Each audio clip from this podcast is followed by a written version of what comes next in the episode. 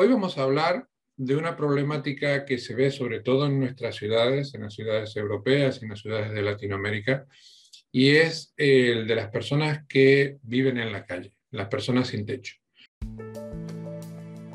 Bienvenidos a Empresa y Social, el podcast en donde hablamos con empresas que ayudan a personas.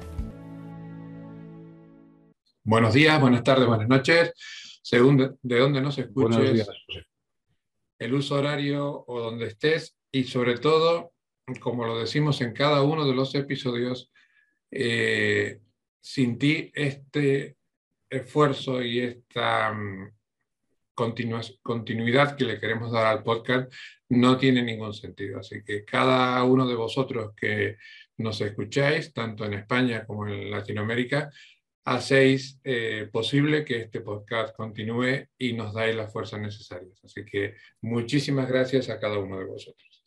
Como decía antes, eh, tenemos un invitado especial. Hoy es una entrevista diferente. Es una entrevista que tiene que mucho que ver con lo personal. No vamos a entrar en detalles porque no es el motivo de este podcast.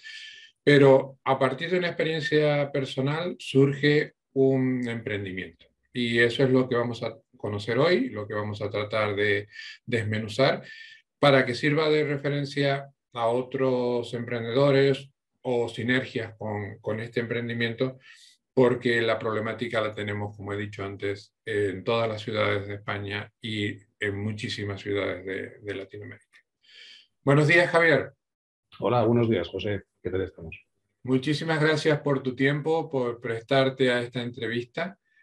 Y tú eh, te nombras en redes sociales como Javier de Guecho. ¿Quién es Javier de Guecho?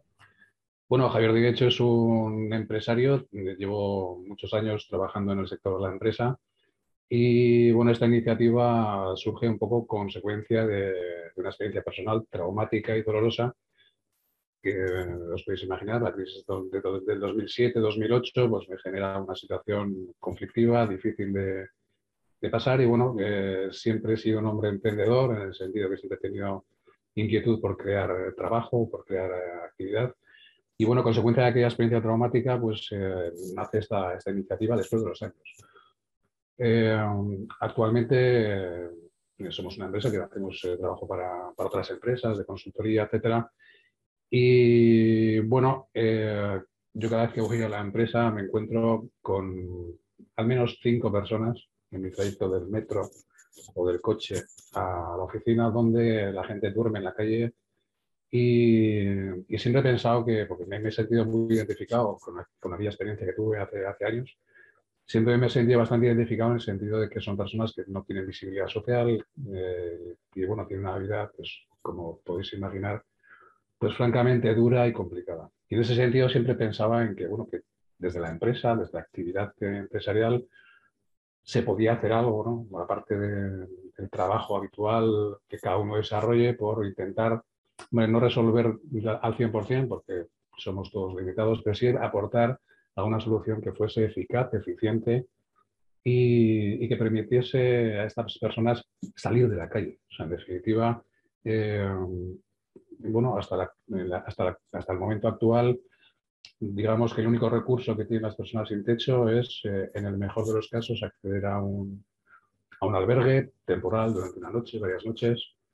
También, también es cierto que hay un porcentaje altísimo de estas personas que, están, que, es, que viven en, en la calle que no van a los centros de acogida o los centros temporales, incluso por miedo, porque no solucionan su problema. Y como te digo, siempre he pensado que algo se podría hacer no, sabía exactamente bien y bueno, con el paso del tiempo, al final creo que hemos desarrollado una, una iniciativa que, que, que, digamos, eh, une dos conflictos o dos situaciones conflictivas o difíciles y que esas, eh, esas dos vías de, trabajo pueden ser eficaces para las dos eh, opciones que planteamos en, en Vuelve a ser punto de.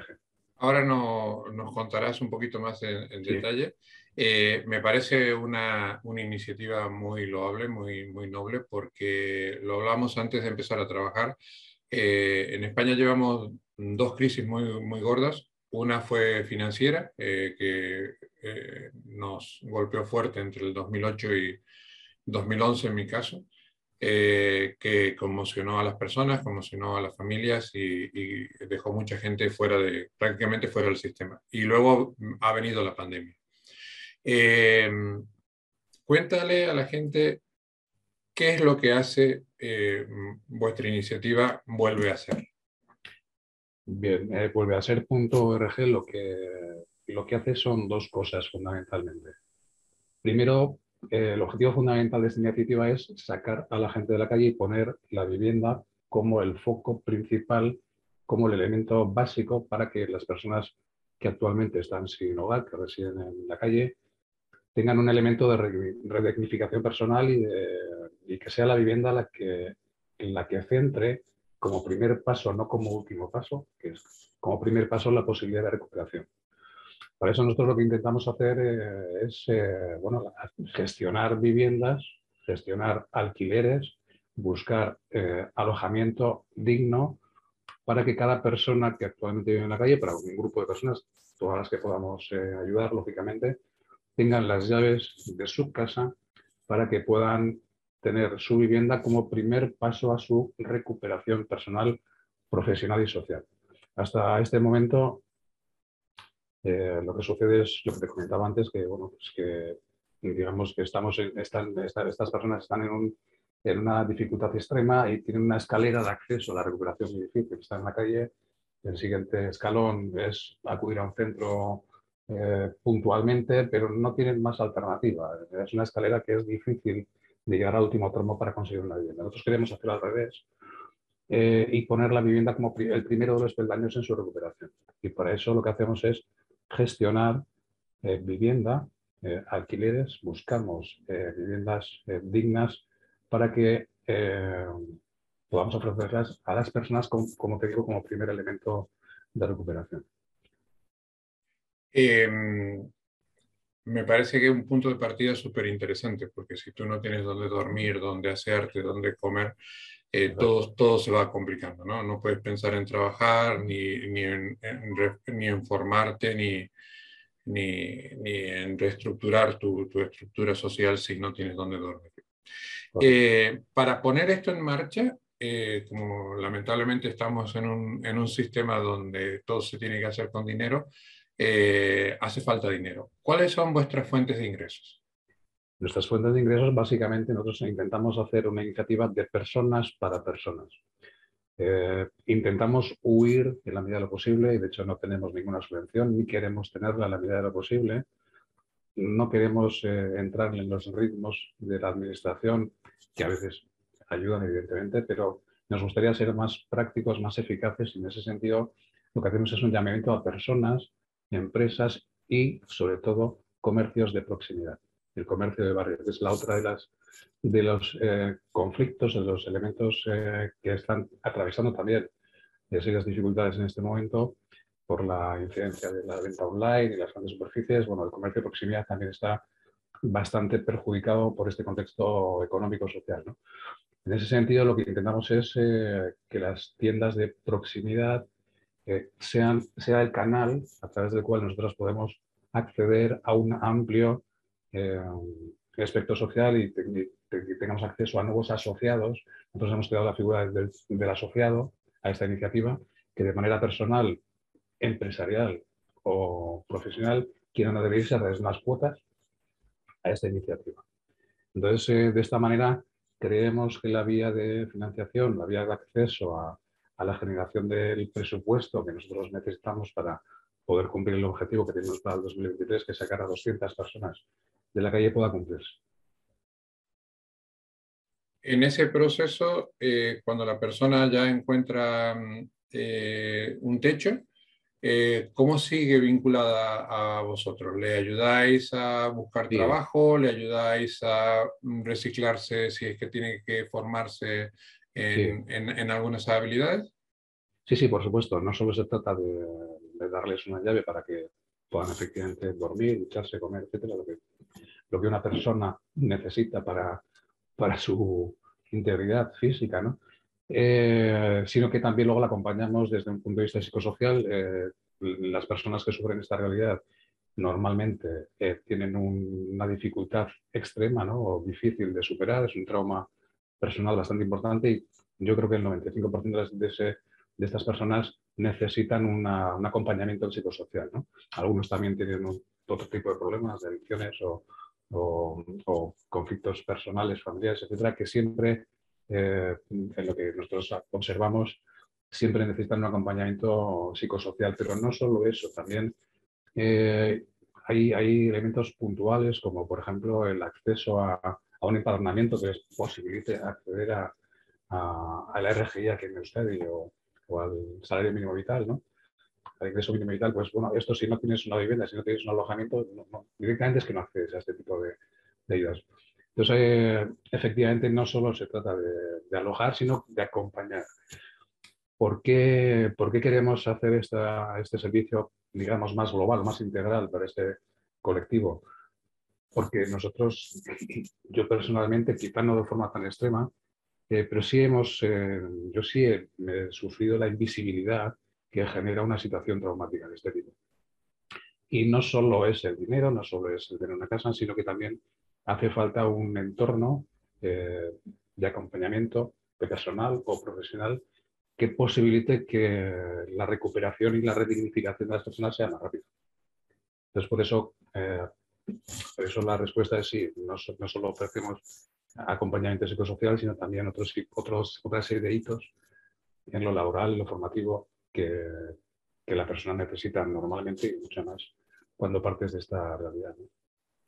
Has hecho referencia al principio de la entrevista de que no quieres plantear la, iniciativa desde la base de, obtener subvenciones o, ayudas eh, estatales, pero sí tienes que tener, eh, sobre todo por, el colectivo social al que estamos, eh, del que estamos hablando, eh, en cuenta a, las administraciones. ¿Cuál ha sido las, qué administración es la que tenéis más cercana y si se ven abiertas a este tipo de iniciativas para favorecer la parte que tú no puedes dar, por ejemplo, lo que hablabas antes, la parte psicosocial, la parte médica, ¿os complementan?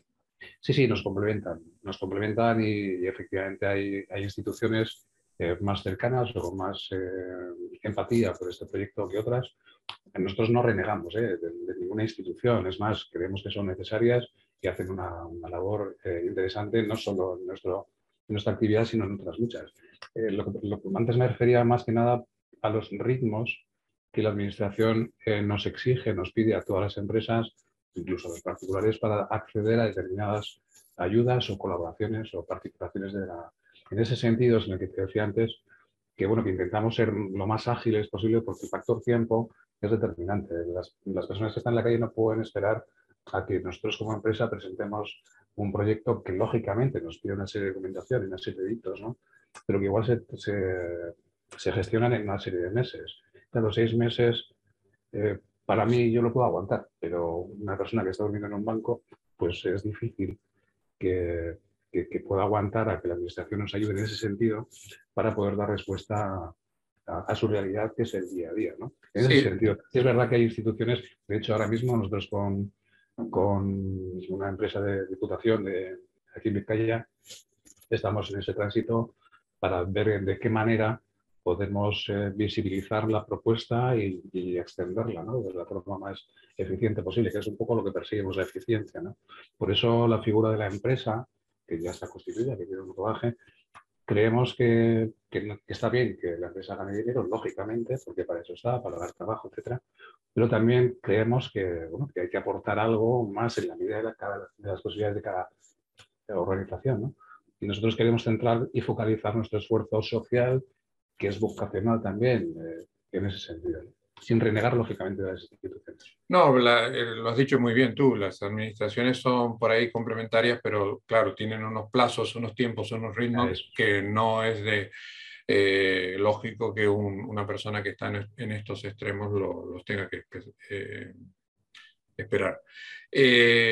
Y con respecto a las empresas, eh, em, empresas que complementen vuestro servicio, empresas que se, se ofrezcan como colaboradoras, has tenido, eh, has hablado del, pequeño comercio, pero mm, con respecto a la gran empresa, ¿has tenido alguna relación con ellos?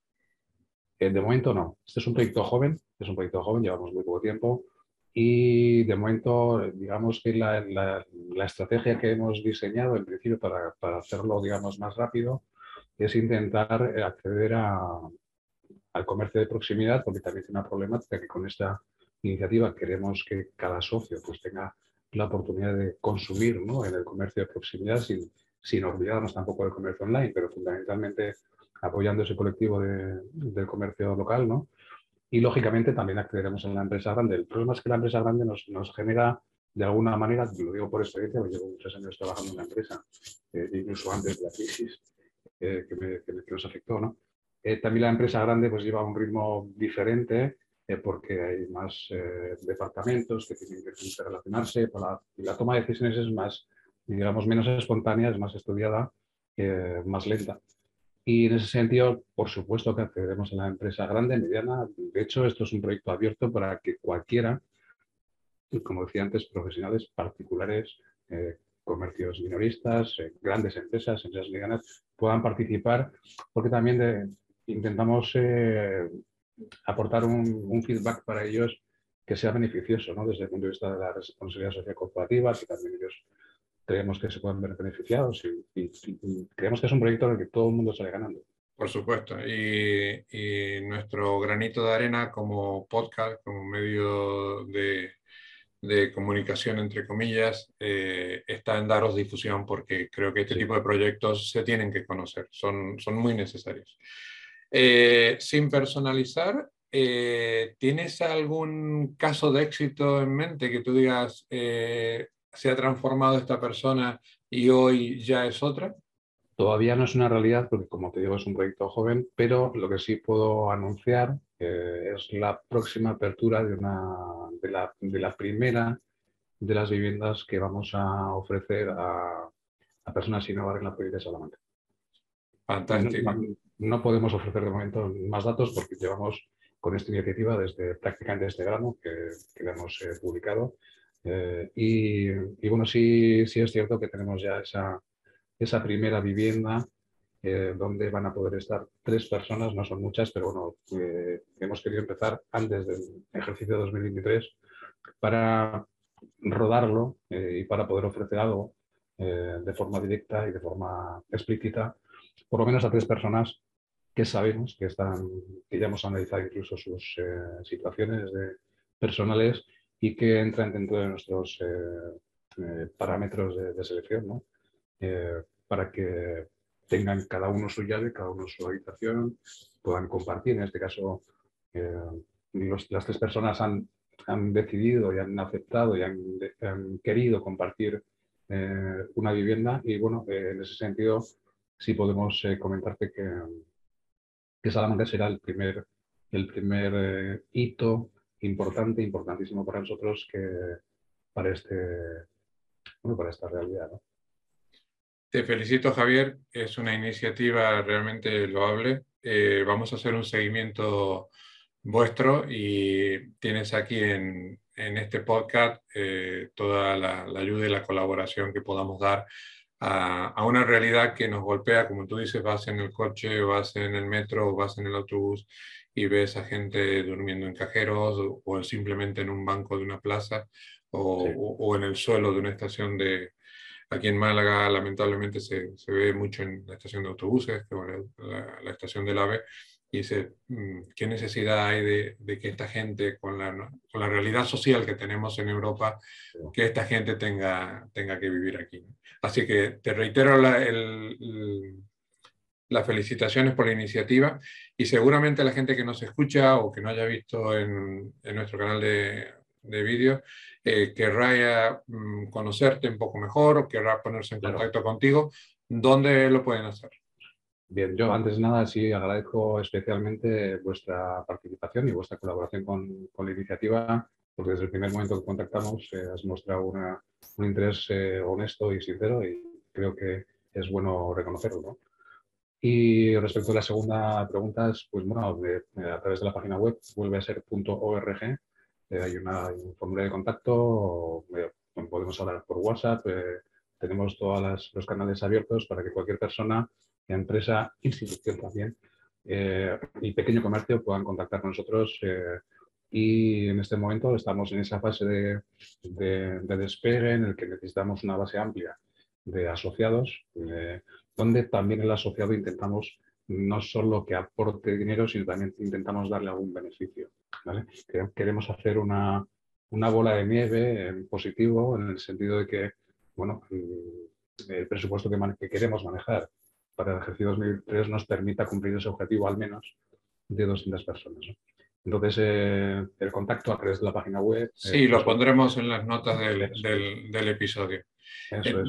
Como te he dicho antes, eh, es una iniciativa joven, nos va a interesar mucho conocer la evolución, así que si te parece, nos emplazamos de aquí a, un, tiempo, cuando tú veas que ya va, va eh, cumpliéndose el cronograma de vuestros hitos y nos cuentas los avances. Perfecto, pues yo estoy encantado y te agradezco otra vez eh, este emplazamiento y nada, yo cuento con vosotros y contar vosotros con nosotros siempre que queráis. Fantástico. Entonces, hasta un nuevo episodio. Muy bien. Un saludo, José. Gracias. Espero que los contenidos de este episodio hayan sido de tu interés. Te damos las gracias por habernos escuchado. Te invitamos a que lo compartas en tus redes sociales y que nos des la máxima valoración en la plataforma de podcasting que nos hayas escuchado.